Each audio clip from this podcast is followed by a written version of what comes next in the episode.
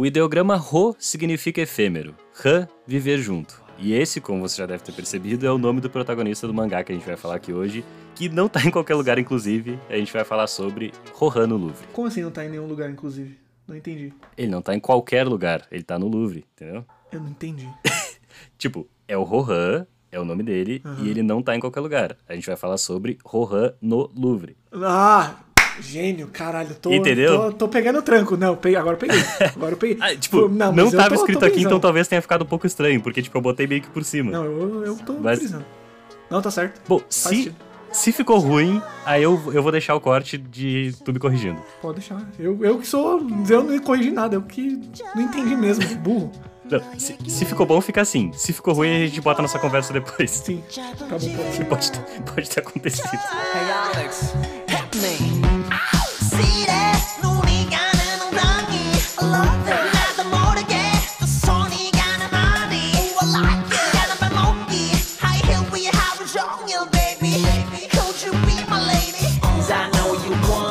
E cara, que saudade que eu tava de gravar esse podcast. Faz o quê? Três meses que a gente não grava? Mano, acho que faz três meses, velho. Faz É, três meses. Eu, eu tava com saudade também, mas principalmente. Três meses, né? Eu acho que esse é o principal ponto, velho. Três meses a gente meio que perde o jeito de falar um pouquinho, de interagir um pouquinho. Por acaso, acabou bem no entre temporadas nosso, né? Tipo, saiu o programa 5 Sim. e aí a gente tirou as férias. Bem, bem no improviso, assim. Ué, Foi uma. Foi famosas férias É, forçadas. é. Nossa, a gente tentou gravar, tipo, umas 15 vezes. Não foi 15, mas umas 5 vezes a gente tentou. Foi. E, ah, Eu deu, uma, deu problema aqui uma vez, as outras quatro foi tudo culpa do Henrique mesmo. É. Ah, teve um- uma vez foi a luz, eu não tenho culpa também. Nas outras, realmente, tava, tá, tá difícil, tá difícil. Mas agora a gente vai voltar. Acho que já dá até pra adiantar aqui. Talvez não na periodicidade de antes, talvez a gente bote um pouquinho mais até a gente se ajeitar e entrar no ritmo de novo. Mas o que importa é que a gente tá voltando a gravar. Sim, é, a gente só. Vamos deixar avisado aqui que a gente vai mudar o cronograma que a gente tinha estabelecido com vários títulos. É. Porque os dois estão sem tempo pra ler manga longo. Sim, sim. Então, gente, eu vou, falar assim bem direto. 20th Century Boys estava na lista. Tchau. Não dá. Eu não vou ler 20, 21, é 22 volumes mais dois do, do 21st. É, cara, não vou ler. Se tu for parar pra pensar, a gente ia lançar esse, esse podcast de 20th Century Boys, tipo, por agora, por março. Sim, por agora. Então, por agora. então, não tem como naquele ritmo, a gente não tá conseguindo, mas a gente tá voltando a gravar. Sim. Vai sair agora o de Rohan, o próximo. Deve ser de um dos sucessos da atualidade, né? Provavelmente. É, é, a gente. A gente costuma dizer na leitura de e-mail. Então a gente vai descobrir quem ficar até o final. É, isso aí. Mas é isso, a gente tá voltando no ritmo e agora voltando, inclusive esquecendo de se apresentar, como sempre, isso não mudou. Sim, maravilhoso. Bom, mas é, a gente tá trabalhando nisso, mas é, fica o aviso: a gente deve conversar sobre mangás mais curtos por enquanto. Sim. E se forem mais longos, são mangás que a gente tá acompanhando é, que estão sendo publicados, né? Normalmente, tipo, tá sendo lançado. Que a gente vai começar a fazer uma parada um pouco diferente, que não é abordar o mangá inteiro. Dividir em arcos, eu acho que é melhor, né? Isso, isso. Vai ser a primeira vez que a gente vai estar fazendo isso. E acho que vale dizer também que, apesar do podcast ter dado um- uma pausa, assim, os canais dos dois continuaram totalmente ativos, assim. Sim. Já vou me apresentar aqui. Quem fala é o Henrique, do canal Quadro em Branco, pra quem não conhece. E eu tô aqui com. Gabriel Saul, do canal Gabriel Saul, porque péssimo nome, como sempre, que tem lá dentro o bloco de trás pra frente que fala do mercado brasileiro de mangás. E pra quem é novo aqui também, como de costume, no começo do programa a gente costuma falar umas informações mais técnicas, digamos assim, né? Mais de, de contexto externo, assim, da, do, do quadrinho. E nesse caso, o Rohan foi lançado aqui no Brasil pela Pipoca e Nanquim. Isso mesmo, no Brasil o mangá foi publicado no começo de 2020 pelo Pipoca. Ele saiu no exterior, porque ele não saiu primeiro só no Japão, porque ele é uma parceria entre o mercado francês e japonês. No caso, o francês é a Futurópolis e o japonês. Eu não pesquisei muito qual é o japonês, mas provavelmente a Shueisha, que é a editora que publica toda a série Jojo. É uma linha né, de quadrinhos que aborda o Louvre. Inclusive, o Pipoca já publicou também o Guardiões do Louvre, do mestre Jiro Taniguchi. Também essa é, é um fruto dessa parceria. É, e a gente já vai falar sobre isso, assim, mas pode parecer estranho a princípio que o Pipoca tenha lançado um quadrinho sobre um personagem que é de Jojo, mas ao, ao mesmo tempo acaba sendo uma continuidade do que eles fizeram lançando o primeiro Guardiões do Louvre aqui, e aí continuando a coleção, que no caso, a história que o Hirohiko Araki escreveu no Louvre é com o personagem Rohan, que é de Jojo e tal, isso aí tu Exatamente. sabe mais do que eu pra falar sobre. É, o, o Rohan, acho que a melhor maneira de explicar, tem um texto maravilhoso, inclusive, do próprio Pipoca na edição sobre o personagem, pra a pessoa se situar, né? Então eu vou fazer o seguinte, eu vou lendo aos poucos e você vai comentando por cima o que você entendeu da história mesmo, né? Porque ela te apresenta tudo isso, mas de uma maneira mais simplificada. Disso aí que tu vai ler o que, que eu acho que tá na, na história, né? Exatamente. Eu acho que vai ser uma coisa legal. Então, vamos lá. Deixa eu posicionar aqui direito, porque o mangá é do tamanho do mundo. Pra quem não sabe, o mangá ele é, é o maior mangá. é- Essa linha do Louvre é facilmente o maior mangá publicado no Brasil.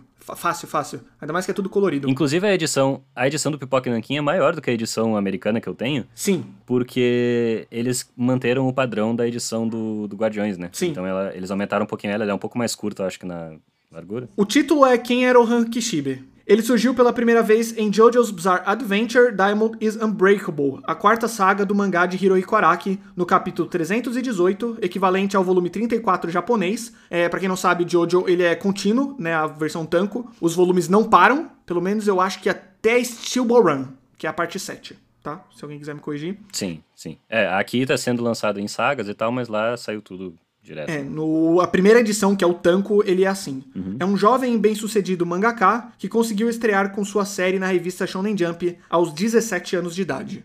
Bom, o que, que você tem sobre isso? Então, eu, eu gosto que na página mesmo, a primeira página já apresenta isso, assim, tipo, o que, que ele faz. Só que ele começa num tom mó de qualquer coisa, assim. É como se a gente estivesse falando, ah, a gente faz uns vídeos pro YouTube. Ele começa assim, tipo, ah, eu sou japonês e mangaka. O que, o que eu acho que também é meio que a apresentação global da coisa, sabe? Porque, tipo, ele não tá mais fazendo uma história que começa do Japão e aí, eventualmente, alguém, o resto do mundo pode ler. Não, tipo, essa história já meio que tem um contexto global, sabe? Tipo, é um autor de mangá escrevendo pro Louvre, pra uma coisa europeia, assim. Ele já começa meio que se apresentando no, no sentido de, sabe, japonês e mangaká. Sim. E eu, e eu acho que, ao mesmo tempo que ele faz isso de um jeito coloquial, eu, eu acho que o autor também consegue fazer um encontro bem interessante, assim, tipo, dessa personalidade de mangaká japonês, de uma narrativa japonesa que a finalidade muitas vezes é o movimento, sabe? Com umas outras narrativas, principalmente, sabe, os quadros maiores, assim, tipo, uma narrativa mais contemplativa europeia, com uma coisa de. de quase egotrip, assim, de narrativa individualista americana, sabe? Eu acho que isso é importante porque o Rohan é assim.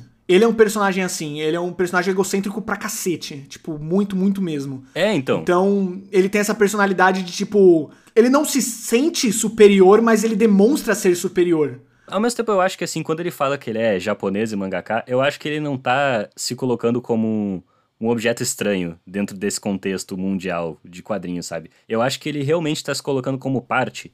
Porque ele se apresenta assim, mas ao mesmo tempo toda a roupagem do quadrinho evoca outras coisas, sabe? Mesmo o quadrinho do, do Jiro Taniguchi lá, do Guardiões do Louvre, eu também acho que ele faz esse encontro entre uma narrativa europeia e uma narrativa que, na verdade, o Jiro Taniguchi já vinha se influenciando há muito tempo dessas coisas, e o Araki também entra nesse, nesse grupo de, de artistas japoneses, assim, que pegaram muita influência de arte europeia, sabe? Só que o que me pegou no contrapé, assim, foi realmente essa apresentação quase de super-herói dele. Ah, sei, concordo. Sabe? Porque agora, tipo, na página seguinte fala sobre o poder lá dele e tal.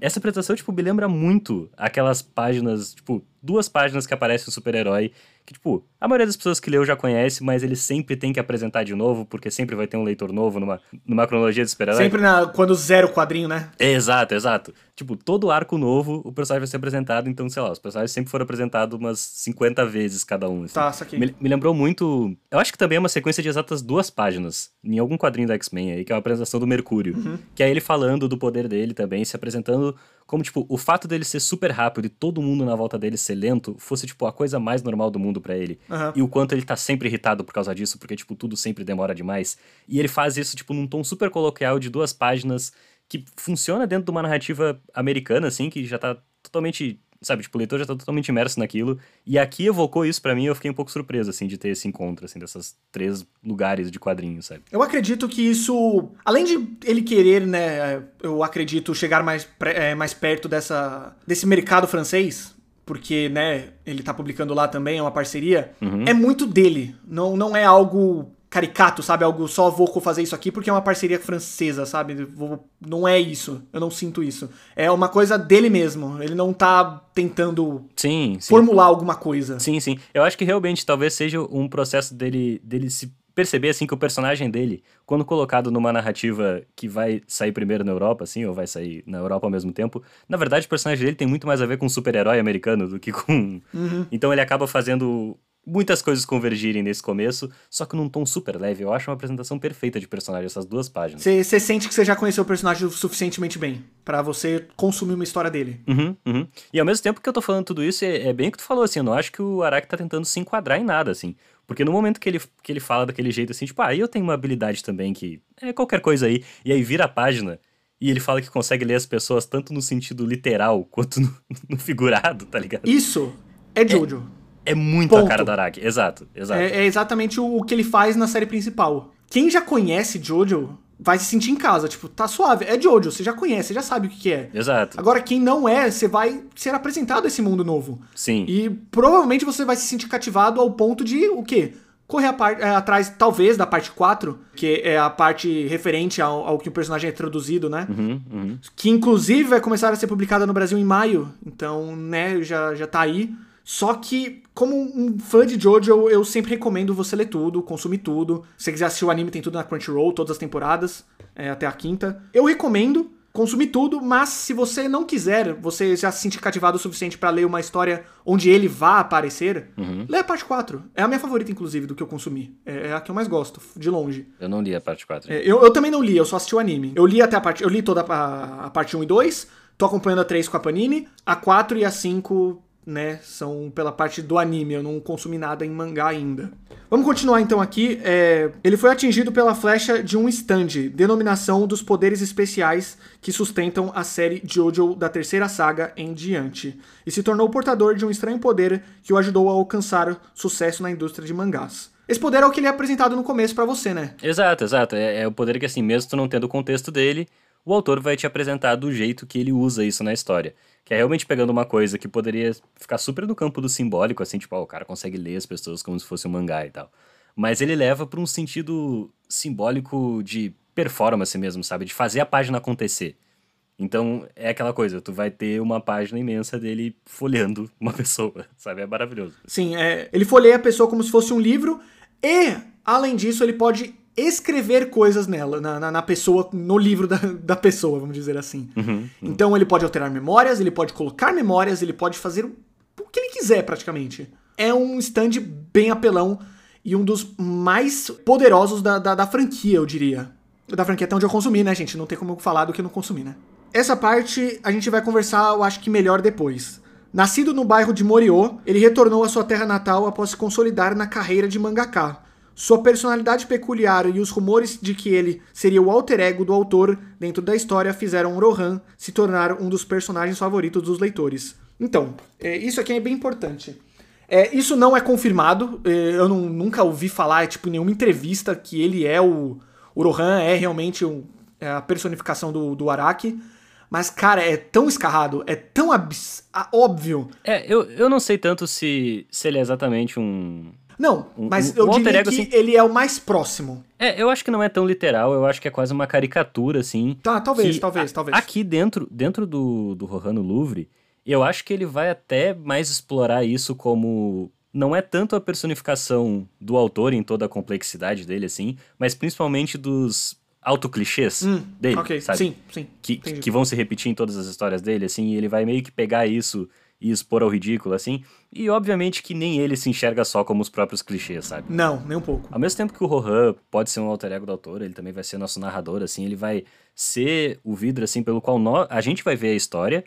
Então eu acho que tem, tem tantas camadas, assim, toda essa apresentação dele como mangaka, como japonês e tal. Sim, vai além do, do, do- de- de- dessa personificação. Ele é, ele é meio que o, ele é o narrador, ele é a personificação, ele é o apresentador, ele é o cara que vai li- ligar a história com, com, com o impossível, né? Vamos dizer assim. Sim, tipo, ele, ele pode ler pessoas e ao mesmo tempo ele tá falando com a gente, sabe? E a gente é, é o leitor da parada, mas a gente também tá ouvindo a visão dele. Então, é, tem tantas camadas, assim, de. Que daria pro caminho de uma conversa mais metalinguística e tal. Sim. Que eu acho que isso ele só se aproveita pra que quando alguma coisa acaba quebrando a quarta parede, assim, eventualmente, é só a coisa mais natural do mundo, sabe?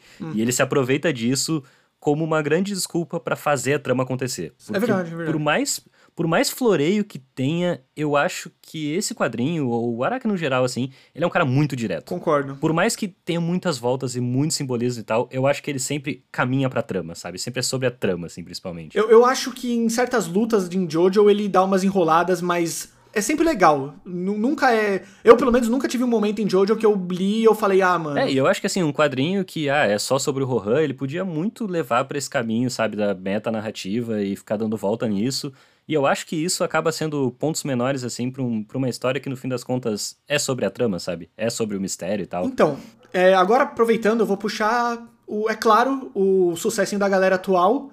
Que, pra quem não sabe, ah, o spin-off de Jojo, focado no próprio Rohan, que agora tá sendo chamado aqui no Brasil como Assim Falava Kishibirohan, ou como é em japonês, Kishibirohan wa Ugo Kanai, que é uma série derivada de Jojo, que só tem dois volumes publicados, porque quando o Araki quer, ele vai lá e faz um capítulo, e em um certo momento eles acumulam e publicam um volume. É isso.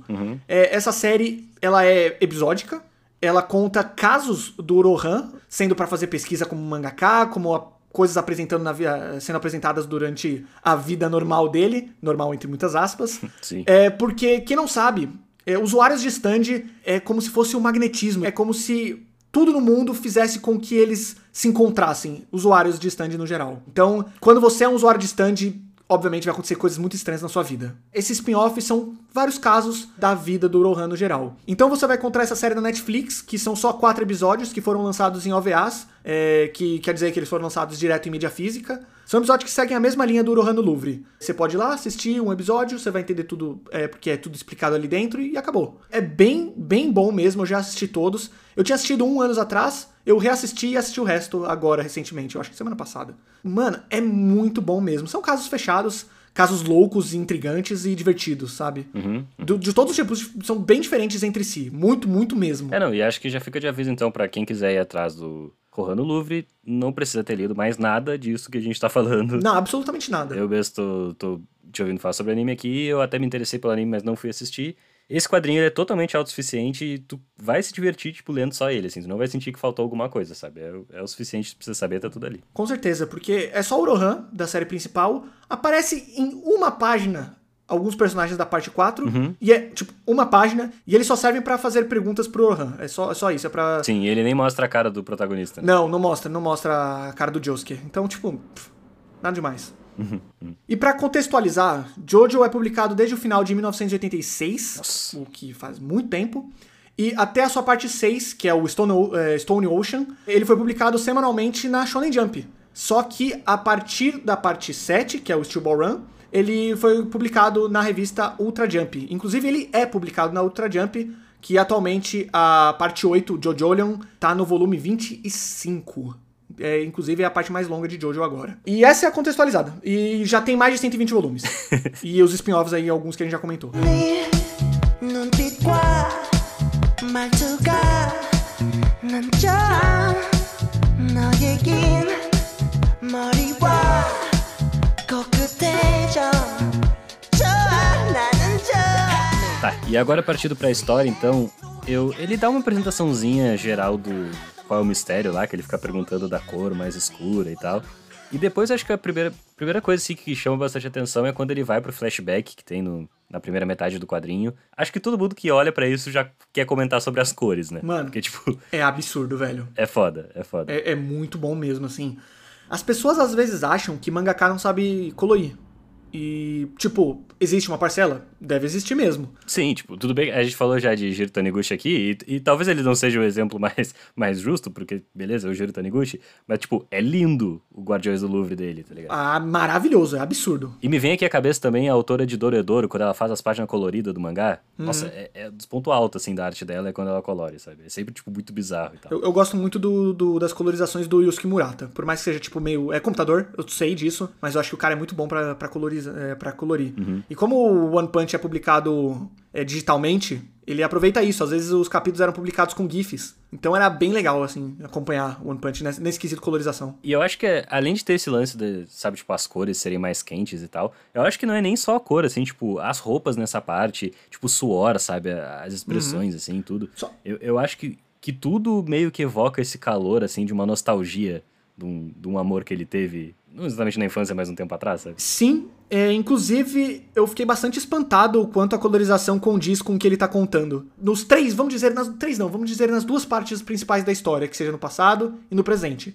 No passado é uma cor mais sóbria, E é mais amarelado. É, na verdade, mais não, é bem amarelado. É, então, eu, eu não acho que, que é tão mais sóbrio assim no passado. Eu acho que no passado ele realmente É vê. o que a gente co- vê no presente, que é uma cor mais forte, sabe? Então, eu acho que ela é mais forte, assim, é uma cor mais direta no presente, mas eu acho que a parte que seria mais entorpecida, assim, seria realmente o passado, que parece que ele vê sobre um filtro, sabe? Tipo aquele filtro sépia, assim, de. Ah, não, é, foi isso que eu quis dizer, exatamente. Eu- eu- talvez tenha ficado estranho, mas é, é exatamente o que eu quis dizer, que é esse, esse filtro mesmo. Acho que o sépia, eu acho que é- você matou a palavra. É, tipo, geralmente é esse filtro que coloca quando é uma história mais de interior e tal, e que é meio que o que ele quer evocar mesmo. Sim, é, é porque é, essa parte 4 de Jojo, o próprio personagem, ele é muito interiorzão, sabe? Porque a cidade onde ele vive, Morio, Morio, Morio, como você quiser falar, é interiorzão, cara. É, é, é- é fazenda, tá ligado? É, é nesse nível. Tanto que um dos personagens da parte 4, ele é tipo um extraterrestre. Que, porque você sabe, quando tem interiorzão, se não tem história de ET, tá errado. ele meio que traz isso, né? No, no- nessa própria série, no, no- nesse próprio spin-off, ele traz isso também. E ele traz, eu acho que de uma maneira mais japonesa, sabe? Mas porque, né, ele vai contar um pouco ali da pensão e tal. Como a avó dele também é carrancuda, vamos dizer assim. Não, inclusive ele coloca essa, essa pousada cheia de regras aí e tal. Sim. E eu acho que ele já dá uma, uma boa diferença entre os dois personagens, tipo, do que, que vai ser o próprio Rohan ali e a Nanase, esse é o nome dela? É, Nanase. Nanase? É Nanase. Tanto faz. Que, que assim, a- ele aparece como esse personagem tanto quanto caótico, pra dizer o mínimo, assim. Uhum. E ela, a apresentação dela já é toda formosa, tipo, ela é toda posturada, sabe? Tipo, a primeira vez que a gente vê ela, é ela agradecendo por ser recebida na pousada, dizendo que vai respeitar as regras. Uhum. Então já bem que coloca os personagens em lugares bem diferentes, assim, e o encontro deles vai, vai expor lados contrários do que a gente conheceu a princípio, né? Eu não acredito, isso é uma coisa muito importante, que em uma história do Rohan a gente tá vendo ele meio que se apaixonando, e isso nunca foi muito abordado na parte 4, sabe? Uhum. E o Rohan é um personagem que eu vejo e eu falo, mano, esse cara não deve ter amado ninguém na vida, não. Não é possível. Então, é meio que uma faceta nova dele. E isso é muito empolgante pra mim, como, como um fã do personagem, como fã de Jojo. Sim, sim. É muito diferente, é uma coisa que eu nunca vi na série principal. Talvez é- é, seja, seja surpreendente pra algumas pessoas. Sim, sim. E, e eu acho que por ele colocar todo esse esse tom assim nessa parte do flashback, eu acho que quando tem aqueles quadros que são quase rascunhados, sabe, que são um quadro branco assim, às vezes do quando ele tá lendo alguma coisa ou quando ele tá pintando mesmo, eu, eu, eu leio isso quase como se ele projetasse um espaço de Assim, poderia ser um, um espaço mais frio, mais isolado em relação a essa visão dele de um passado mais romântico e tal. Mas eu nem acho que é tanto isso, assim, eu acho que ele meio que só projeta um, um espaço de liberdade ali, sabe? Tem uma parte que os quadros chegam a progredir de, do- dos pássaros voando pra ele desenhando os pássaros, né? Sim, sim. Na folha branca. E, e ela vem invadindo essa, esse espaço com, com as cores mais quentes dela, assim. É verdade, não tinha reparado nisso não, velho. É verdade. Porra, é, quando, quando ele tá sozinho é uma, é uma, meio que uma, toma- uma tonalidade, quando ela aparece, meio que se mistura uma cor nova. Sim, e ao mesmo tempo ele, ele meio que quer. que não quer que ela, que, que ela chegue tão perto, sabe? Ao mesmo tempo que ele tá desenhando verdade. ela, e aí as cores começam a se misturar um pouco, assim. É, é é meio que o sentimento dele, né? De que, tipo, ele não queria aceitar que ele tá interessado na moça. E tem, tem o lance das lágrimas lá que eu acho massa também, que ele desenha as lágrimas também nesse branco, assim, tipo, elas não têm cor. Sim. E ele descreve elas como, tipo, muito bonitas e tal. Que, que são lágrimas que ele não entende, né? São lágrimas que ele não sabe, porque quando ele. Ele tem a chance de ler ela lá pra saber por que, que ela tá chorando, ele se nega a fazer isso, né? Inclusive é uma sequência linda, assim, do, desse começo do mangá. Talvez seja minha sequência favorita. Assim, já, já de cara. Talvez. E aí meio que tem isso. É, a- assim como esse espaço onde ele tá desenhando, que é a folha branca e tal, quando ele não sabe o que, que tá naquelas lágrimas, não só é, é desenhado como branco, como também tem essa, essa idealização de uma beleza ali, sabe, da parte dele. Quero trazer aqui que a gente não vai discutir mais sobre esse, é, colorização nesse, nesse podcast, porque isso é um caso tão, tão estranho, tão estranho pra quem consome muito mangá. Porque, tipo, a gente ainda consome quadrinhos no geral, então a gente até tem uma noção, a gente consegue conversar sobre. Mas, cara, é estranho falar de um mangá e ficar falando da cor. Mas o mangá é totalmente colorido. É, é engraçado, eu sei, mas é, não se acostumem com isso, porque a gente não vai ficar discutindo sobre colorização, porque né? É, A é. gente vai ficar discutindo só preto e branco. Talvez Se- seja uma das. A, a única vez, se não uma das únicas que a gente vai falar sobre cor no, remake. Sim, só se tiver uma página colorida absurda naquele mangá que, tipo, vem com a página colorida inicial, tá ligado? Tem umas páginas coloridas no meio. Uhum, uhum. Mas desse jeito eu acho que não, velho. Porque, né, é uma narrativa que se liga à colorização porque ela é toda contada ali. É, é, ele conta total na cor a história também. É da hora isso, velho. Eu tô, tô pensando agora, tipo, da hora que a gente tá gravando isso, porque esse tipo de papo é, é raro, porque exatamente o mangá é preto e branco. Uhum. E, e aqui nessa sequência também tem o- a parte que a gente tinha comentado no começo do podcast, sobre ele comentar um pouco sobre ele próprio quanto autor Sim. nessa, nessa história, que é aquele lance do editor lá, que a gente até tinha É, falado eu em off. marquei na página. Foi uma das primeiras coisas que eu marquei, na verdade, porque é um diálogo bem interessante que diz bastante sobre mercado também. É, eu, eu acho que tem.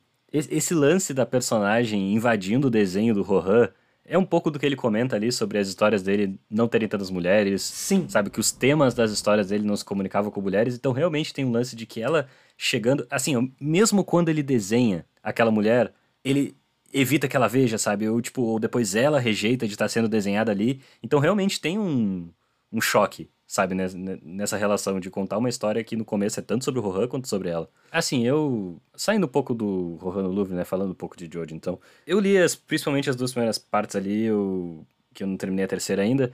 E realmente, era uma coisa que a gente tava falando também. Eu acho que apesar de ser uma coisa assim que transbordava o músculo naqueles personagens e tal, eu acho que as pessoas olham pra trás assim pra falar sobre Jojo e pensam tipo, ah, não, é porque naquela época lá ele tava tipo totalmente sendo produto da época. E eu acho que mesmo pra época Jojo já era um pouquinho brega demais, sabe? E- eu acho que o Araki sempre soube que ele tava fazendo uma história Isso não é um problema, nunca é, foi. Ele sempre quis fazer um pouco brega demais. Então, mesmo esses personagens super musculosos e essas histórias super, tipo, sabe, sangue, gente brigando o tempo todo, eu acho que mesmo isso ele enxerga como uma ironiazinha, assim, que deixa. Isso pode ser divertido pra qualquer pessoa acompanhar, E sabe? na real, os personagens são bichonem mesmo. São mesmo, assim, são personagens bonitos. Tipo, é que a parada no começo ele era mais musculosão, paz. Chegou na parte 4, velho, da 4 em diante, pega a imagem da internet. Você vai começar a perceber que ele começa a desenhar personagens fabulosos. O Rohan é um personagem fabuloso. Ele é um personagem bem diferente do que ele fazia nas primeiras partes. Eu diria que é a linha mais legal dele. Assim, eu gosto muito desses personagens. Não, inclusive, tem que ter a página de pose de Jojo. Opa, se não tem, tá errado. Se não tem, tá errado. E pra mim é outro dos melhores momentos do mangá, é essa página de transição quando ele vai pra Paris. A chegada dele eh, no Louvre. É, que tem a pose dele lá. Mas assim, antes de, de falar da, da parte depois que ele viaja e tal, eu queria falar especificamente sobre esse a página dupla, as duas páginas duplas que tem quando tem a transição de, de cenário, porque eu acho que o quadrinho ele tem uma consciência de que uma simples virada de página pode representar uma viagem imensa, sabe? Tipo, passagem de tempo absurda. Ele tem uma noção bem boa disso. Exato, exato. Porque, tipo, primeiro ele coloca ele olhando pro Louvre no computador. Sabe? E aí tem o corte do avião passando, que geralmente é um corte de passagem de tempo e de mudança de cenário. Sim. Sabe? Passou o avião longe, tu sabe que a gente mudou de. Muito provavelmente a gente mudou de espaço. Isso é uma página dupla com essas É, duas cenas, isso hein? tudo tá acontecendo numa página só. Página dupla. E aí depois ele mostra a Torre Eiffel no- numa foto ali, que aquilo muito bem podia ser um quadro de que beleza, ele já tá lá. Mas aí ele afasta um pouco e não, é uma foto. É agora. Página dupla, onomatopeia grande, pose de Jojo. É, exato. Mas o que eu tô dizendo é que assim, tipo, ele já tinha nos colocado naquele cenário. Só que a gente. Ele nos tira daquilo pra mostrar que é uma foto. E que a gente pensa, não, talvez ele não tenha ido ainda. Aí ele vira e não, ele tá lá já. Sim. Eu- eu- eu, eu acho que, tipo, isso do quadrinho nos jogando pra frente e pra trás desse jeito, assim, tipo, é, é muito domínio de narrativa, sabe? Sim. Tipo, uma construção muito improvável de quebra de expectativa e expectativa que dificilmente funcionaria num mangá que não fosse tão consciente do fato de ser um mangá, sabe? Tipo, nessa velocidade. assim. Essa é uma das coisas mais incríveis de Jojo. Ele é muito consciente. Seja na, na narrativa, seja na estrutura, seja que ele é um mangá. É, é impressionante, porque o Araki é um, é um autor muito impecável, assim, depois, né? No começo eu acho que a gente pode falar um- alguns pontos, mas depois ele se torna um cara que tem muito controle do que ele cria. Tanto que ele fez um mangá, uma série, em que ele dividiu em partes e cada parte tem um tom. Cada parte tem um tom, velho. Isso, isso é muito surreal. Sim, sim. A parte 1 é aquela coisa mais séria, mais é, dramatúrgica, vamos dizer assim. Dramática, talvez? Mais dramática, eu acho que essa é a palavra certa mesmo. A parte 2 é uma parte meio que transitória entre o dramático e a comédia. que eu, eu inclusive acho que se ligam bem ali e também tem um tom mais hollywoodiano. A parte 3 é a. É, mano, a parte 3 é, é a famosa road trip. Não, não tem outra palavra. Então são brothers é, viajando pelo, pelo deserto. É o espírito de camaradagem. É a parte 3. A parte 4 é o interiorzão. É, são os casos é, estranhos que acontecem nas cidades do interior, as pessoas tentando entender. Eu diria que essa parte ela é mais focada num, num, num vilão. Por mais que a parte 3 também é tudo pra conseguir ganhar num vilão, eu acho que a parte 4 é mais um mistério por trás do vilão, sabe? O- a parte 3 é tipo direto.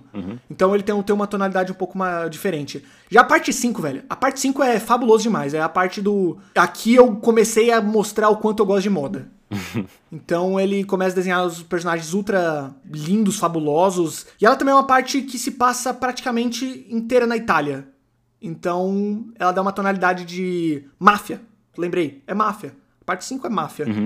É tudo tão diferente. E eu, eu tô falando até onde eu li, né? Eu não sei como é que é a parte 6. a- a- o leque que ele criou dentro de uma história só é meio surreal. É, é bem surreal. Não, e tipo, e se o Rohan no Louvre seria a história dele pra falar dele enquanto autor, eu acho que é menos isso e mais uma história de mistério mesmo. Mas Sim. se fosse isso, assim, tipo, Concordo. o momento, um dos momentos, dos grandes momentos sobre autoconsciência, assim, de, de comentário do autor, é essa parte logo que ele viaja aí, que tem aqui, o pessoal pedindo autógrafo pra ele, sabe? Hum, é verdade, é verdade. E, e aí por isso que eu digo que eu acho que não é tanto um retrato complexo do autor, dele mostrar os lados dele ali, e é muito mais uma sátira dele mesmo, assim, dos próprios das próprias obsessões, porque, tipo, tem todo aquele papo de, pô, vocês têm que respeitar mais os grandes mestres, sabe, que tem, os caras que têm obra aqui no Louvre, vocês tinham que estar vestido melhor, tem tudo isso, assim, um, um tom disso. Mas aí, no fim, no, no fim, eu acho que o quadrinho meio que reconhece isso como só fanfarrice também, sabe? Sim. Não só ele já tinha autografado o papel que os caras pediram, eles ficam tipo, oh, ele autografou, a gente nem viu. tipo, os caras acham trimassa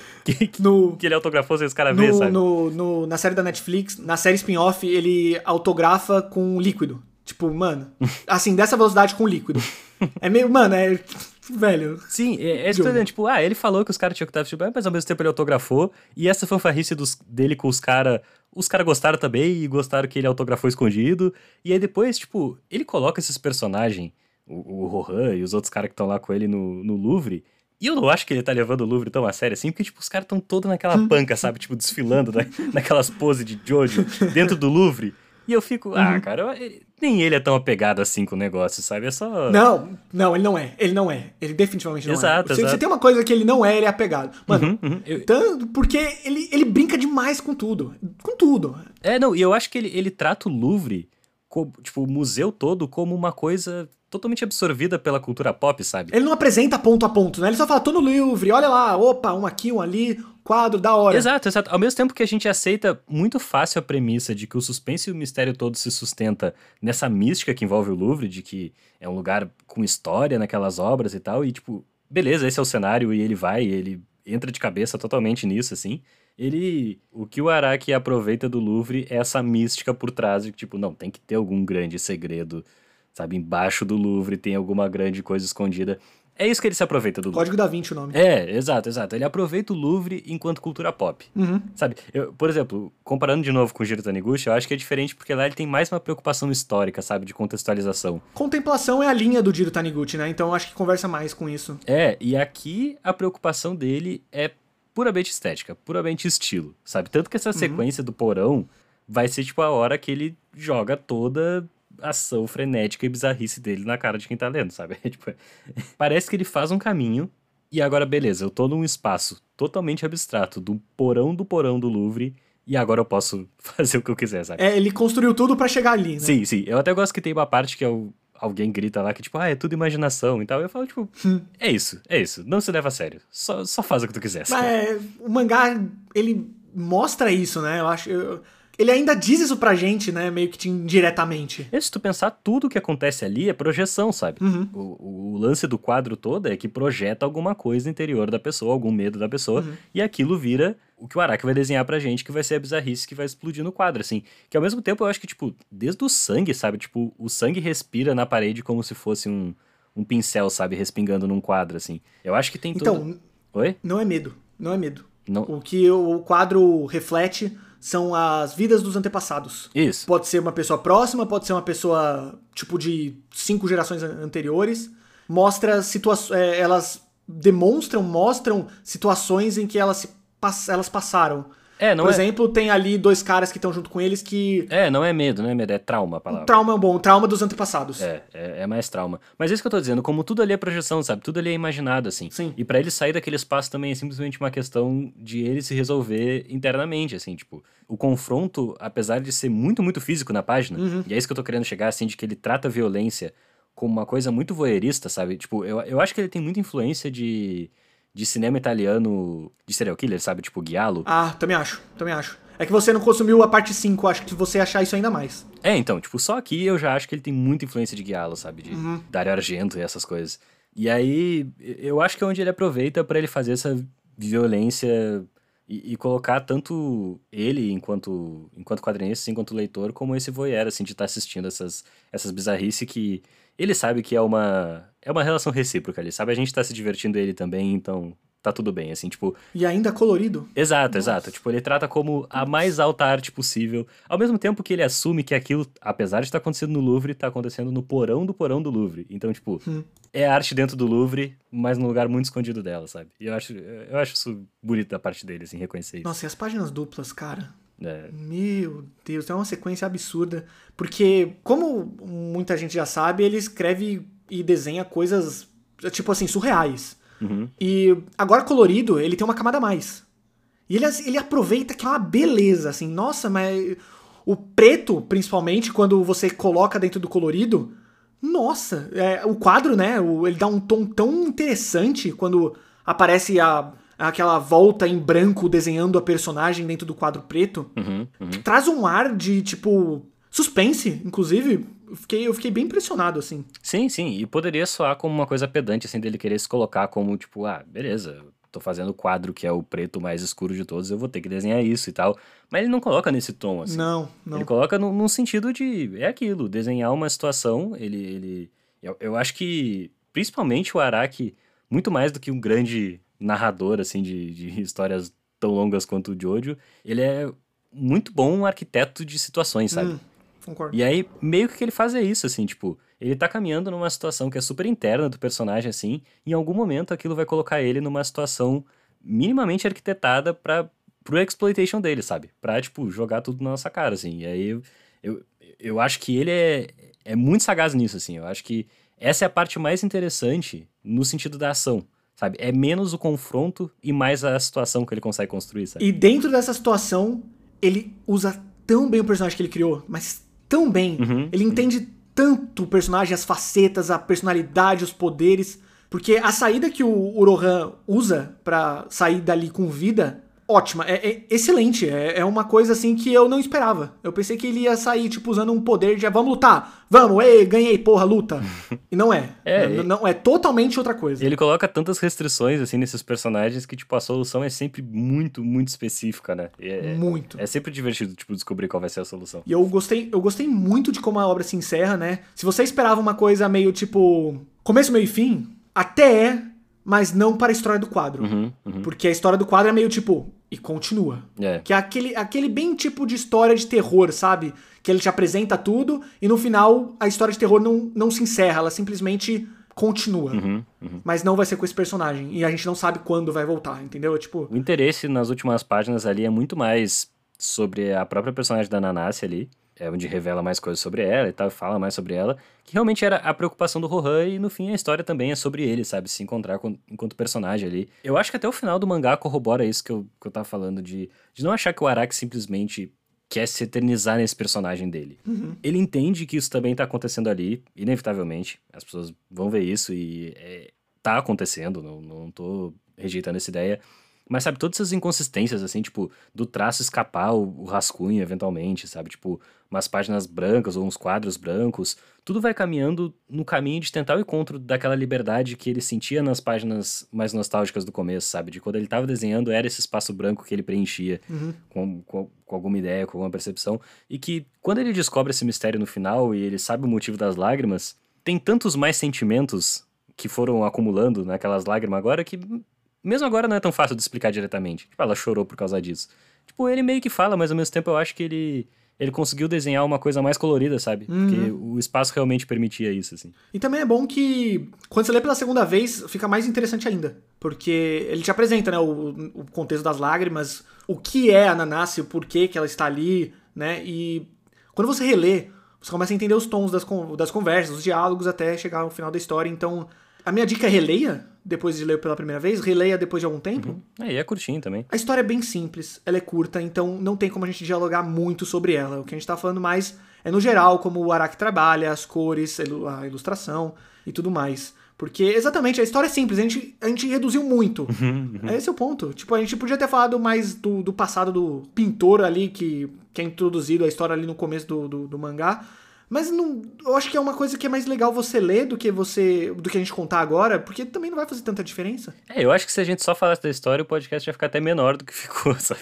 Mas, mas o ponto é que, assim, eu acho que é gostoso de ler de novo, assim, porque ele é tão sério quando ele quer ser sério, quanto ele é descontraído o tempo todo também, sabe? E não que ele não possa fazer o que quiser em Jojo também, porque eu acho que ele toma muita liberdade em Jojo, mas me fez querer ler mais do Hirohiko Araki escrevendo outras coisas, sabe? Tipo, escrevendo qualquer coisa, deixa ele fazer. Eu, eu acho que tanto de, sabe, tirar o que não é importante pra história Uhum.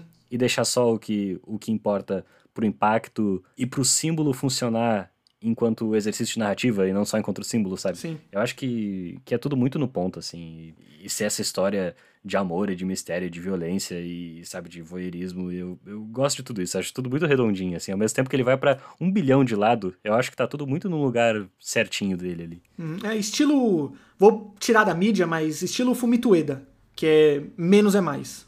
Menos igual a mais. É, ao mesmo Fumitueda é o cara do Shadow of the Colossus, o Ico. Sim, ao, ao, ao mesmo tempo que, tipo, é muito mais é mais também, sabe? Sim, sim. É, isso que eu tô querendo é, dizer, Exatamente. tipo, é muito no ponto. Sim. É muito no ponto. Ele, ele, ele exagera, mas é no ponto. É, é muito escatológico quando acontece, mas é só necessário pra situação acontecer também, assim. Eu acho muito perfeito.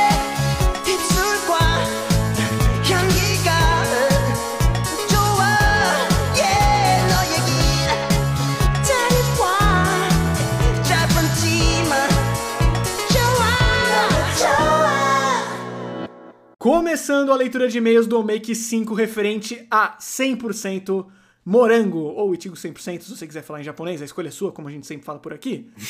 Seja muito bem-vindo, Henrique, a mais uma, uma gravação de e-mails de depois de, sei lá, dois meses, três meses. Porra, e que abertura, hein? Gostei da empolgação, gostei da empolgação. Pô, e-mail, o e-mail é uma parada da hora, mano. Quando a gente faz o conteúdo pra internet é porque a gente quer ouvir as pessoas opinando, falando, mandando opinião, falando. É, se opinando, ela tá mandando opinião, né? O inteligente. Mas ela tá, né, é, se expressando de alguma maneira com a gente. Sim, sim. E quando vocês mandam e-mail, a gente sente que isso deu certo, tá dando certo. Uhum. Manda ali no Twitter. No Twitter é legal, sim, bacana, mas aqui é, é, é- é mais chegado, né? Não, e como faz muito tempo do programa anterior, acabou que acumulou alguns e-mails, né? Então, tipo, tiveram nove e-mails. É. Essa fera aí, bicho. Que, inclusive, chegam no e-mail podcastembranco.gmail.com.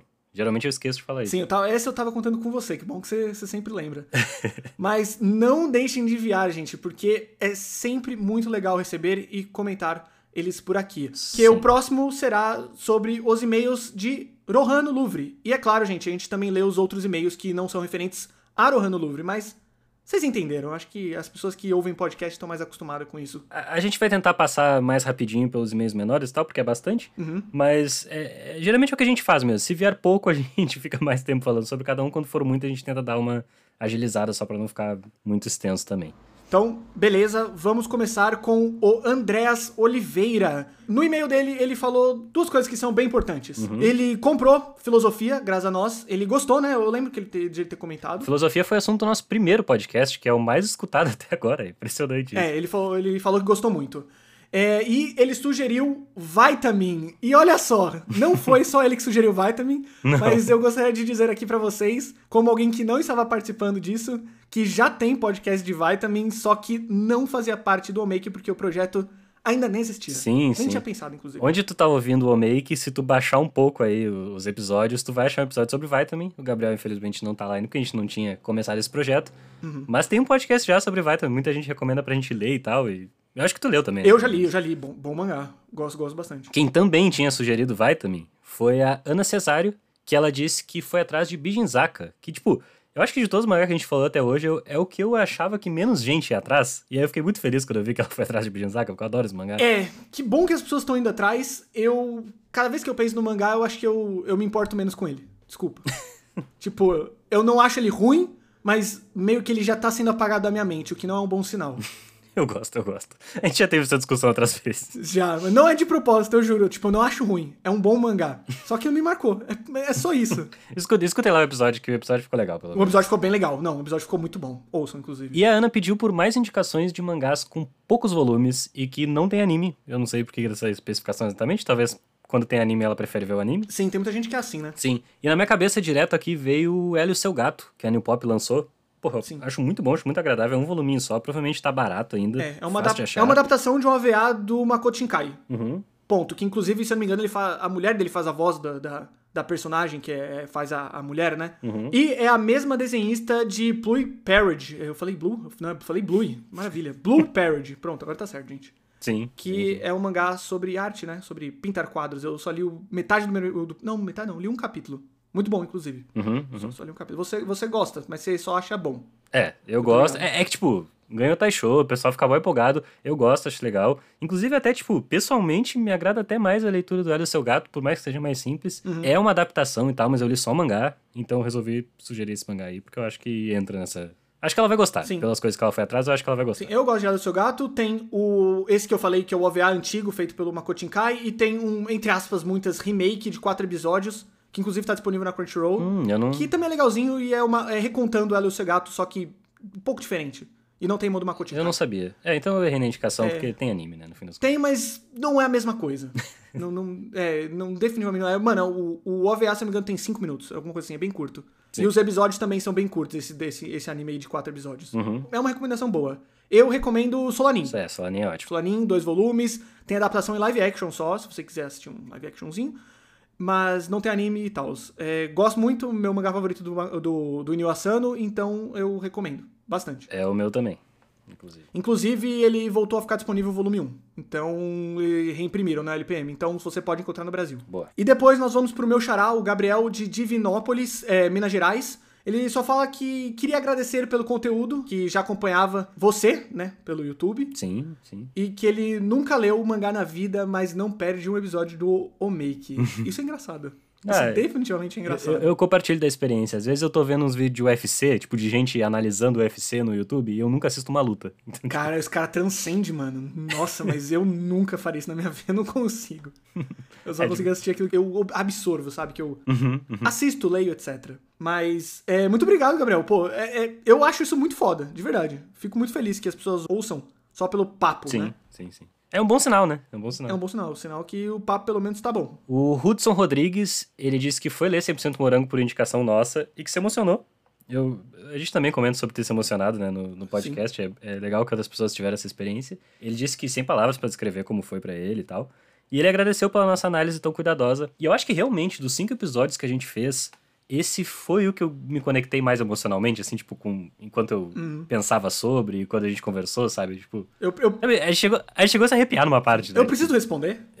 tipo, quem ouviu o podcast sabe que, tipo, de, de longe esse é o meu favorito. É, é o que eu mais E gosto. de longe é o mangá que eu mais gostei de reler, né, no meu caso. Sim, E, sim. porra, marcou minha vida, velho. Eu, eu, eu me arrepiei. Eu lembro, lembro do momento, a gente se arrepiou. Uhum. Eu acho que foi falando da Nishino, né? Foi do, da, parte, do, do- da parte final, talvez? Eu não lembro direito. Não foi da final, eu acho que foi da dos Vagalume lá. Foi, pô, foi, foi da parte dos vagalumes, né? Do, da viagem deles, pode crer. É um ótimo podcast. podcast. Eu acho que talvez seja o melhor, o melhor conteúdo de Tigo 100%, que não é muita coisa, 100% morango, Uhum. dessa área de mangás e animes do, do Brasil, assim. É porque também não tem, né, muito. Eu lembro de um texto do Nintakun, Uhum. de muitos anos atrás. É, eu acho que assim, ti- tipo, tinha algum conteúdo mais em blog e tal, porque quando começou a era do YouTube, já não se falava mais sobre, né? Sim, não, não, não se falava. Por mais que a obra tenha saído por aqui, meio que sumiu, né? As pessoas pararam de falar sobre. Uhum. E é um, é um resgate meio ingrato de se fazer assim, porque, tipo, hoje em dia talvez tu fale sobre isso e pouca gente tem interesse, né? Sim. No fim, ainda a gente conseguiu, acho que tem mais de 4 mil plays nesse, nesse podcast, que é ótimo. E a gente tá se ah, aproveitando do- da popularidade do quadro em branco pra falar de mangá que ninguém se importa. Essa é a realidade da vida, não, a gente tem que aceitar. É um pouco Porque isso. falar de Bijinzaka e falar de 100% morango é, é meter o louco. Ô, deixa, eu- É meter louco. Hum. deixa eu dar uma informação, tava fazendo a média aqui esses dias. Eu peguei os cinco episódios que a gente fez, peguei o, o total de visualizações lá e dividi por cinco, Uhum. né? A gente tem 22 mil plays no total, em só 5 episódios. Cinco web. Gente, editoras de mangá, patrocina nós, porque, ó. Aham, aham. Não, e nenhum, nenhum mangá muito chamativo, assim, tipo, o mais perto de popular. Tudo bem que Fire Punch. Fire Punch. Não, Fire Punch hoje em dia tá bombando, assim, mas na época que a gente fez já foi, tipo, meio que no comecinho de se falar bastante sobre. Sim. Porque, tipo, Chainsaw Man ainda tava no processo de bombar. Sim, sim, verdade. Tipo, foi, foi explodir muito no final. E eu acho que talvez o, o que mais alcance nós, assim, seja do Child of the Sea, né? Sim, com certeza. Mas, Não- tipo, Não, tem nem dúvidas. O episódio mais ouvido é o de filosofia. É, tipo, é muito imprevisível, sabe? Cara, se dá mais de 4 mil play por episódio, é, é bastante coisa. É, o mundo de podcast não é. Não tem números exorbitantes que nem YouTube. Então, tipo, 4 mil é ótimo. É ótimo. absurdo. É ótimo. é. É mais do que é, quase duas vezes mais um. Três vezes mais um vídeo meu normal de visualizações. Inclusive, Então, teu canal tá sempre na descrição do episódio. Quem quiser ir atrás, é só ir lá na descrição que sempre vai estar lá. quem quiser saber mais do mercado brasileiro de, de mangás, mais focado nas séries, nos quadrinhos mesmo, não tipo mercado, é, número e tal. Claro, tem notícias e tal, eu gosto de falar sobre isso, mas eu gosto mais de falar das histórias do que, tipo, Uhum, do resto, sabe? Eu acho que é o, o principal ponto. E eu, eu tô ligado que você compartilha disso também. Sim, total. Então, vamos pro próximo. O próximo é o Brocholo. É, então, sobrou pra mim o Brocholos aí, olha só. Brocholos é o rapaz que eu, nós chutamos que é um rapaz, né? Uhum. Que ele mandou um e-mail aí sem nomes, então vamos usar o, o nick dele, seja o que for isso, que é o Brocholos. Ele diz que tenta ler 100% até hoje. Ele diz 100%, mas é 100% morango, né? É, mas não tanca o protagonista, mas gosta da vibe do podcast. Então fica nesse indo e voltando na obra. Uhum. Ele diz que começa a ler, tipo, ele ouve o podcast, gosta, aí ele começa a ler, desiste porque ele não gosta do protagonista. Ah, eu, eu meio que entendo. O Manaka no começo ele é razoavelmente complicado, assim. Aham, Mas como, como eu me enxergo muito nele como alguém que, né, cresceu durante a vida e tal. Sim, pega muito um recorte de adolescência ali, tipo, de puberdade e tal. Sim. Que eu acho que é, é importante que o personagem comece menos interessante do que ele vai terminar, sabe? E- Porque é meio sobre o amadurecimento mesmo. Eu, eu não sei se, assim, se ele não tá gostando tanto do começo, eu gostei desde o primeiro volume, sabe? Tipo, Eu também, eu também. eu não sei se ele precisa insistir. Mas se ele insistir, vai ser bom, eu acho. Desde que eu comecei a ler Tigo 100%, 100% Morango, a obra sempre cresceu pra mim, volume a cada volume. A gente falou que tem né, umas gordurinhas ali no meio. Se você não tá conseguindo tancar, se não tá rolando, Uhum. deixa pra lá, cara. Vai ler outra coisa. Não, não tem problema, você não precisa gostar das coisas. Eu dei um. Nossa, eu dei uma cotovelada na, na gaveta. é isso, é simples assim. Se você vê que não tá descendo, larga, cara. Não precisa. Vai ler uma coisa que te agrada mais. Sim. Ele pediu pra gente falar de Kaku Kaku Shikadika, que é um mangá que você já comentou aí pelas internet, né? Eu lembro de você já ter Sim, sim. falado Eu- sobre ele. Deixa, deixa você responder essa completinho. completinho. Eu, eu terminei ele no ano passado, eu adorei, me emocionei lendo também, tipo, das leituras que eu fiz no ano passado foi uma das melhores, com certeza, assim. E só que é aquela coisa, né? Se um dia chegar no Brasil, eu, eu com certeza sou a pessoa que quero comentar sobre. Uhum. Mas enquanto isso não acontecer, fica, fica só por isso mesmo. Sempre bom avisar, né, gente? Agora que tá retornando o podcast, talvez volte- é, apareçam pessoas novas. Nós só comentamos do mercado brasileiro de mangás. Então o mangá tem que ter sido publicado no Brasil. Sim, mesmo que tenha sido publicado há muito, muito tempo, aí ainda pode, ainda dá pra falar, mas... É, o problema é a gente arranjar os volumes. E o o Daniel Bueno aqui, que mandou e-mail também, ele perguntou onde ele assiste 100% Morango. E aí eu acho que ele tá perguntando do anime, né, especificamente. Eu não, eu não faço a menor ideia, tipo, Sim, sinceramente. não tem onde assistir. Baixa. É, Não tem, não tem, não tem disponível no Brasil. sim. Eu assisti muitos, muitos anos atrás. Quando eu li o mangá, a minha recomendação é: assista o anime não. Vai ler o mangá. O anime não é ruim, tipo, mas ele. Mano, é um anime de 12, 13 episódios. Ele não vai adaptar todo o mangá. Se eu não me engano, ele tem um- umas coisas que ele reduz. Eu, eu não lembro ao certo também, né? Faz tantos anos. Se ele quiser correr atrás do anime, assiste o anime. Porque tem gente que, né, não gosta de ler mangá, então ouve a gente aqui e quer consumir a obra de alguma maneira. Mas a dica é: lê o mangá. Eu também recomendaria isso, mesmo não tendo visto o anime. E o próximo e-mail é do Bel, que tem 24 anos e mora no Rio de Janeiro. Olha só. Ele primeiro quer agradecer a nós dois pelo ótimo trabalho e a qualidade dos conteúdos que a gente cria. Muito obrigado. Obrigado. Sempre legal ouvir esse tipo de coisa. Esse foi o primeiro podcast dele, olha só. E é, ele começou com o de 100% Morango, né? Pelo que deu a, a- entender. Uhum. Que pô, que bom, que bom, que bom que a gente tá trazendo essa galera nova aí que não consome podcast, porque é uma mídia eu consumo diariamente. É, ele falou que começou a ler o mangá porque apareceu no catálogo daqueles sites ah, aleatórios, né, de, de que a gente lia quando era mais novo. De eu- mangá online, né? de mangás online quando era mais novo. Sem, sem, sem citar nenhum aqui, É, né? sem citar nomes, que apareceu pra ele no começo, né? 100% Itigo. A gente tava refletindo aqui isso, talvez no site eles tenham colocado 100% Itigo, mas o japonês é Itigo 100%. Uhum, uhum. Mas eu não sei, talvez os caras tenham colocado 100% morango, eu não sei. Eu só tô falando aqui que é uma trivia. É, mas eu, eu, eu acho que ele, que ele passou mesmo por isso, porque, tipo, eu lembro também de ler o nome de 100% morango, só que eu não sei se era 100% morango, eu acho que era Itigo. Uhum, ok. Várias vezes, porque, tipo, eu abria lá a abinha dos mangá também, eu tinha isso de jogar qualquer mangá aleatório lá, eu li Bremen, assim, tipo, Ô, você leu o Bremen? muito aleatório. Porra. É. Na maneira mais. Que bom. Foi assim, porque eu cliquei em qualquer um e apareceu esse. Então, tipo, eu lembro de ter lido muitas vezes o nome do 100% morango antes de ter lido o mangá, por causa da mesma experiência que ele. Tocante, confuso, emocionante foram algumas das palavras que ele usou pra falar Uhum. de Itigo 100%. Que ele descobriu mangás de romance, né? de- dessa maneira. Numa época estranha e confusa da vida dele, né? Eu, eu acho que nisso aí ele deve compartilhar bastante com a época que tu leu, né? Eu não, não acho que é uma época tão confusa, pelo menos eu, eu não me sentia tão confuso, mas era uma época estranha. definitivamente estranha. Só como todo adolescente, não sabia o que ia fazer no meu futuro, né? Mas isso aí eu acho que é coisa normal, então não conta. É, é padrão. E ele falou que logo depois de ler é, 100% Morango, ele leu Good Ending. Ele perguntou, né, se a gente conhece. Eu conheço. Eu tenho certeza que o Henrique também conhece. É um mangá que saiu... Foi na Magazine ou foi na Sunday? Foi na Magazine, né? Não lembro, conheço, mas não li. Eu acho que foi na Magazine. Eu conheço, eu também não li. É um mangá, acho que completo em... Eu tô chutando, ó, gente, ó. Vamos ver se eu acerto. 16 volumes. A capa do volume 16 é todos os personagens nela, então talvez esteja certo. É, teve uma época que eu quase comecei a ler, porque eu gosto de romance, mas a minha época de ler coisas online já passou faz muito tempo, então eu raramente faço isso. Aí ele pergunta se esse poderia ser um tema para um podcast pro futuro. E não, como a gente já falou, o mangá tem que ser publicado no Brasil. Não, e se Kakukaku Shikajika é difícil de publicar por aqui, Nossa, Good então é, É, é um sonho muito distante. Esse é eu, É, eu- é tipo eu sonhando com eles publicarem Hoshieng aqui, tá ligado? Cara, esse cara sonha, velho. Nossa!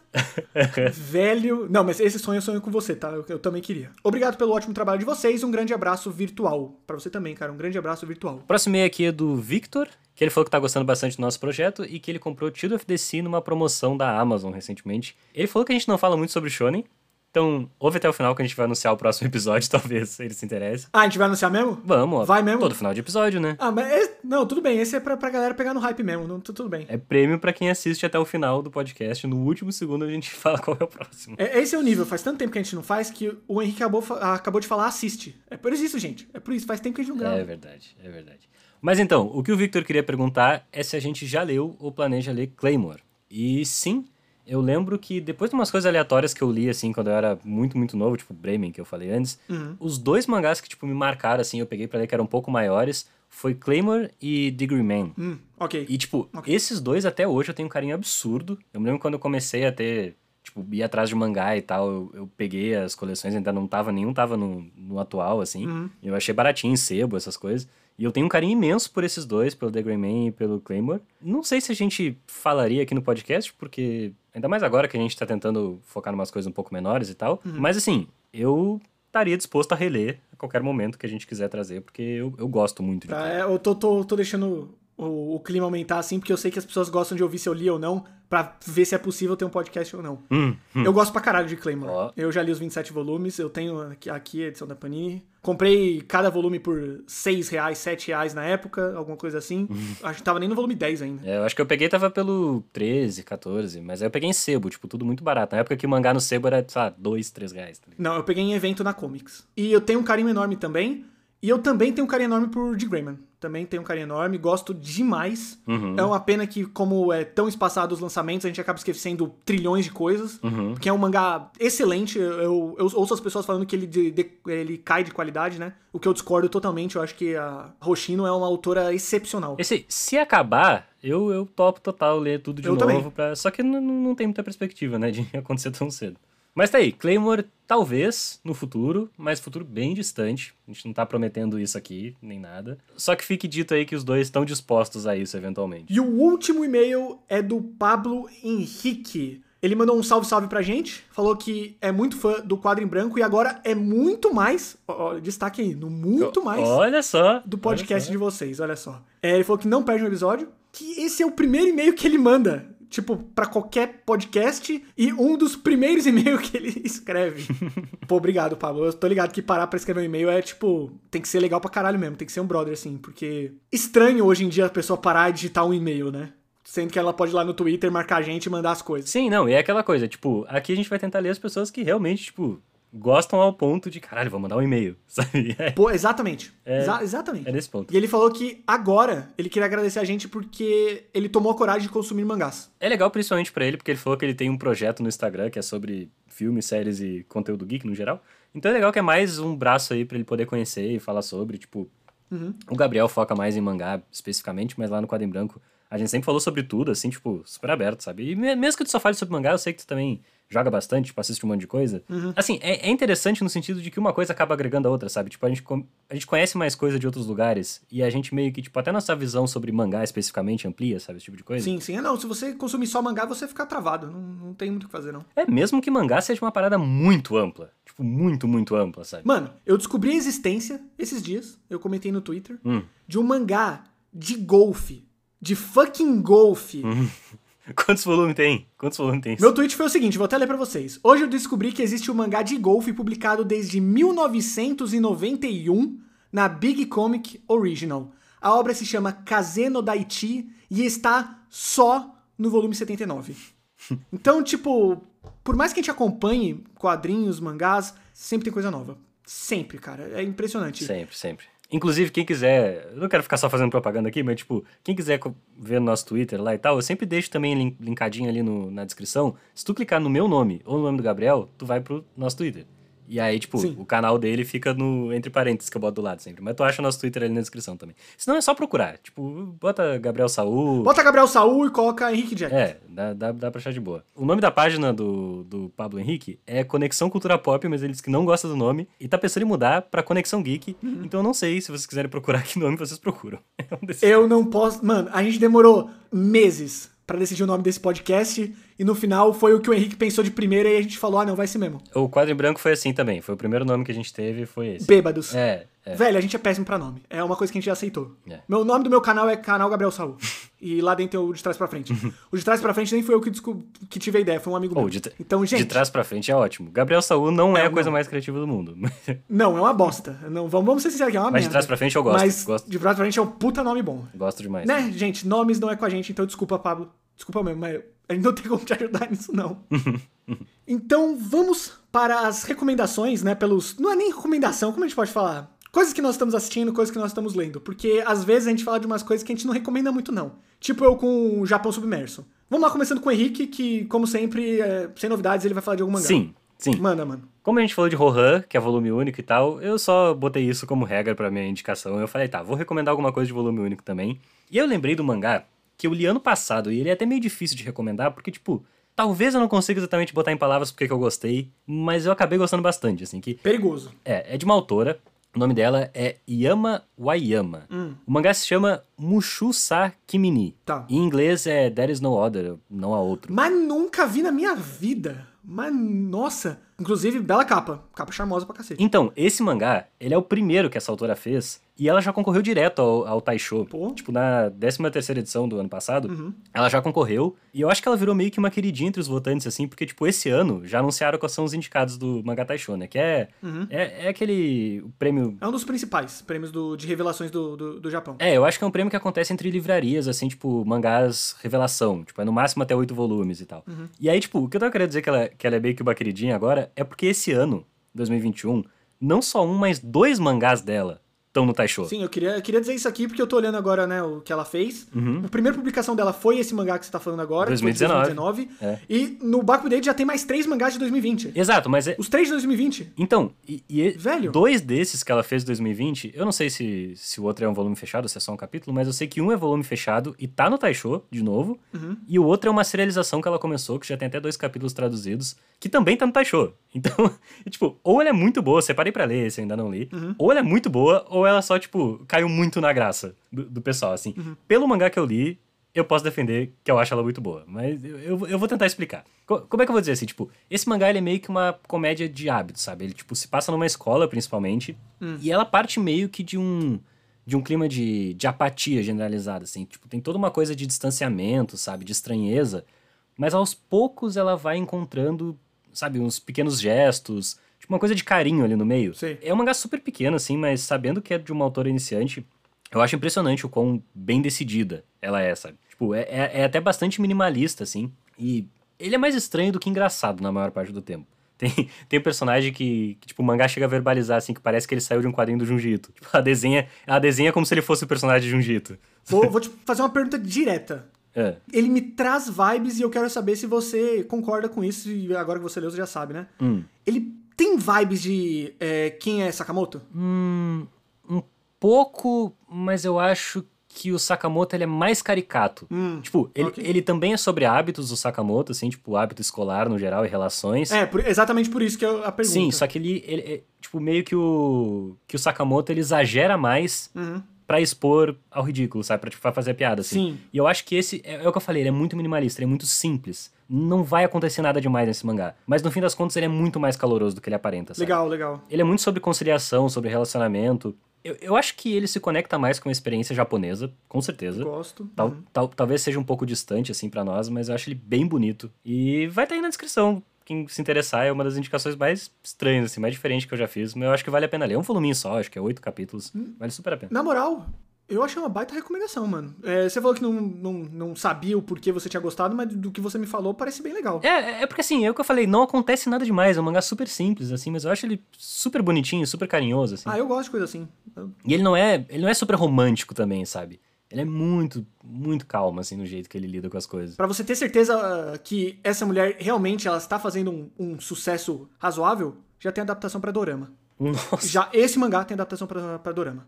Cinco episódios, é, foi no começo do ano, exibido de janeiro até fevereiro. Mês passado terminou. Da hora, não tava sabendo disso. Mas fica aí a indicação, então. Mushusa Kimini, ou Não Há Outro em português, é mais ou menos isso. E agora, qual é a tua recomendação? Ou não recomendação? não sei o que, que vai vir. É, o meu é uma recomendação, e como geralmente eu aproveito aqui pra recomendar o quê?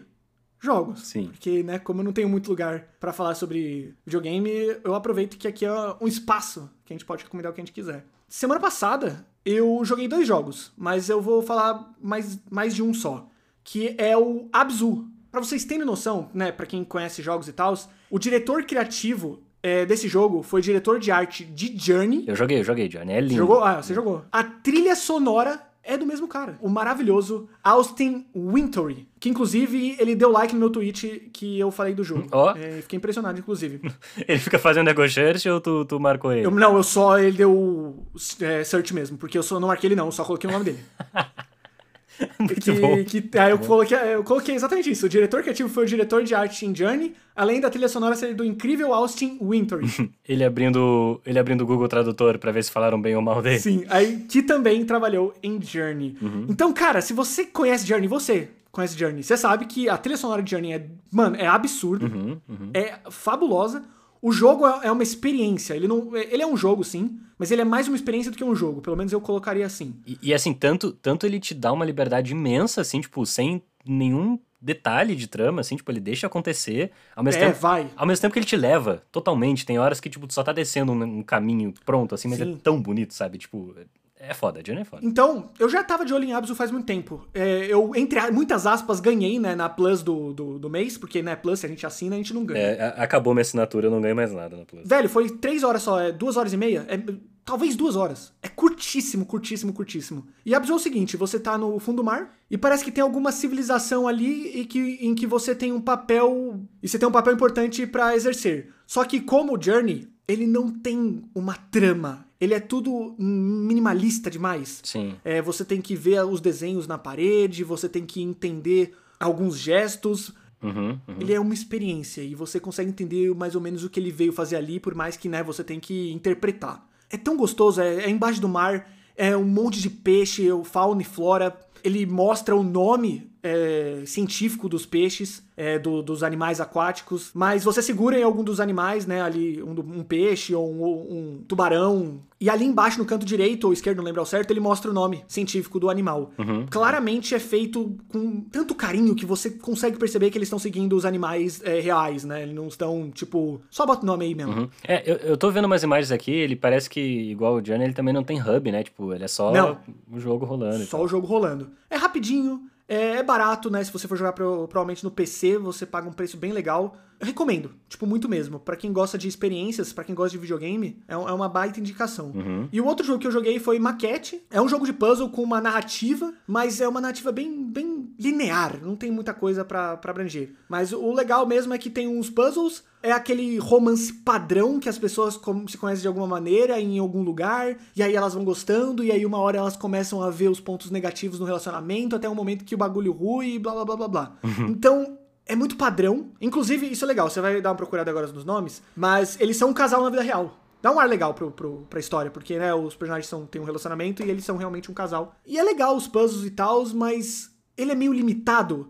Por exemplo, você quer fazer uma coisa e ele te barra. Você não pode fazer isso, tem que fazer da maneira correta.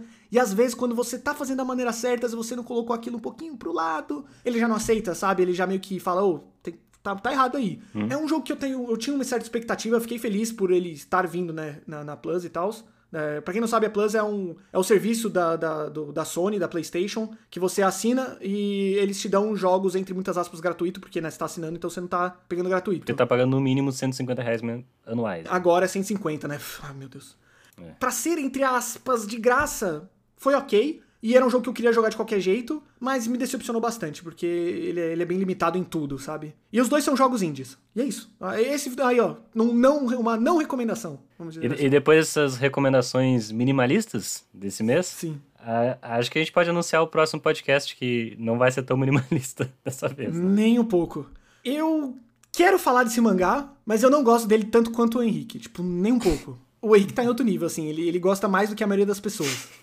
tu, tu fala ou eu falo? Não, você fala, mano. Esse- essa ideia foi sua. Então, o próximo podcast é sobre Demon Slayer, ou Kimetsu no Yaiba, tu pode conhecer pelos dois jeitos, até o volume 7, se não me engano. Oito. Oito. Até o primeiro capítulo do volume 8, se não me engano, que é o fim do, do anime. É, Então- é o fim da primeira temporada do anime. A gente resolveu pegar só esse pedaço, porque o mangá ainda não acabou aqui no Brasil. E a gente consegue separar bem, assim, falar só sobre essa parte e tal. Eu acho que é uma boa ideia, porque quem já assistiu o anime também vai aproveitar, porque a gente vai comentar o mangá só até onde o anime chegou. Eu espero que vocês gostem. Eu sei que é uma, é uma parada que muita gente queria ouvir a gente comentando. Eu lembro de ter visto gente no Twitter pedindo, não? Sim, teve, teve bastante. Eu chuto que eu consiga lançar ele no comecinho de abril. Então a gente, a gente vai avisando vocês. Vamos fazer assim, vai ser, não, não vai ser de duas em duas semanas, porque tava, tava realmente muito perto um do outro. Tava. Isso era uma coisa que eu tava percebendo, que assim, o pessoal às vezes nem tinha tempo de ler o que a gente comentou no podcast, a gente já tava lançando outro.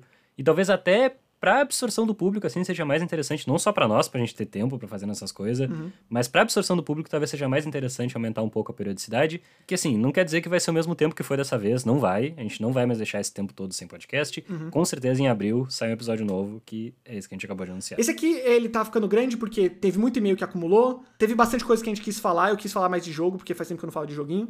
então, ele ficou um pouco mais longo. Mas... Ah, e comentem também, se vocês acharem, pô, vocês estão se estendendo demais, estão enrolando no final, aí vocês nos avisam, sabe? Porque, tipo, a gente tenta fazer um negócio que agrade a gente e agrade quem tá ouvindo também, né? É, a gente se diverte fazendo isso. Lógico, tá? aí que tá. No começo da gravação de e-mail, eu falei assim pro Gabriel, com todas as letras, cara, vamos tentar ser objetivo nos primeiros. A gente não foi objetivo em nenhum. A gente foi. Não, não, A gente foi, nenhum, mais ou menos. nenhum. A gente divagou em A todos. gente foi em dois, o, do- o primeiro foi. Tá, o primeiro tá, foi. durou pouco, esse é meu ponto. Tipo, a, a gente Tá. sempre acaba divagando, só que eu tô me divertindo também, então deixa rolar, depois eu edito isso e tal. Mas é, é assim, é assim, a gente tenta fazer o negócio num tempo decente pra vocês e que seja bom pra nós também. Então, críticas, podcastembranco.gmail.com. Sim, mandem seus e-mails que semana daqui duas, três semanas, sei lá, porque eu já falo semana que vem, tô ficando louco. É daqui a um tempo a gente vai ler esses e-mails, então não deixem de mandar, por favor. A gente avisa no Twitter também quando a gente for gravar a leitura de e-mails, tá? E... Mas mande o mais rápido possível. Ajuda, muito, pra gente se organizar também. Muito obrigado quem faz isso. Agradeço. Então tá, é isso.